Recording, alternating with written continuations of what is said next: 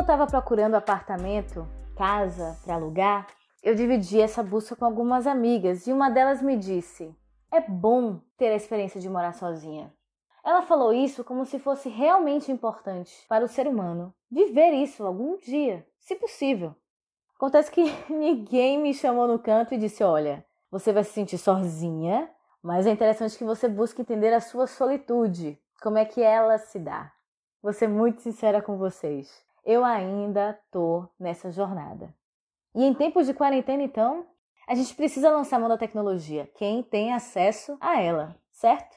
Mas até que ponto essa tecnologia que a gente usa, ela nos aproxima? Será que ela não evidencia uma distância? Mas uma distância que sempre esteve presente, quando não existia todo esse distanciamento social? Vamos lá. Eu me preocupo com a forma que as pessoas se colocam através de videochamadas. Até que ponto é um personagem ali? E olha só, tá tudo bem você criar um personagem numa videochamada. Só que será que a tecnologia também não não nos dá a possibilidade, o caminho de nos tornarmos outras pessoas, só porque a gente não está ali dividindo o mesmo ambiente, a mesma energia. Para algumas pessoas que a gente já conhece há um tempo, que a gente já teve a chance de conviver, uma mudança no tom de voz, um sumiço das redes sociais, a condução de uma conversa numa chamada de vídeo já é motivo para diagnóstico. Mas será?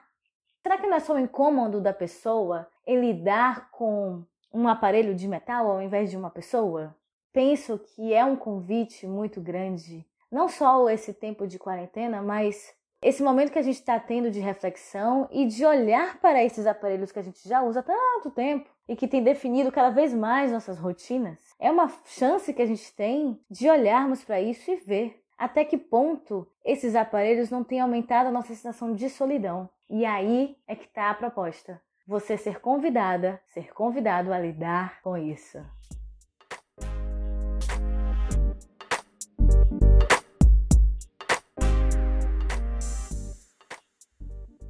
Isso vai se repetir. Você vai se sentir sozinha ou sozinho outras vezes. Penso que se a solitude é tudo isso mesmo que falam, ela pode estar muito perto. Acho que ela se manifesta às vezes. É uma questão de você se permitir. E eu vou te dizer, é difícil, tá? Não é fácil, mas eu acredito nesse caminho.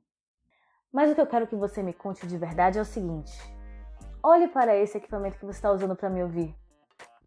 Ele te libera para ser quem você é, para ser quem você quer ser naquele dia, ou ele te prende de alguma forma?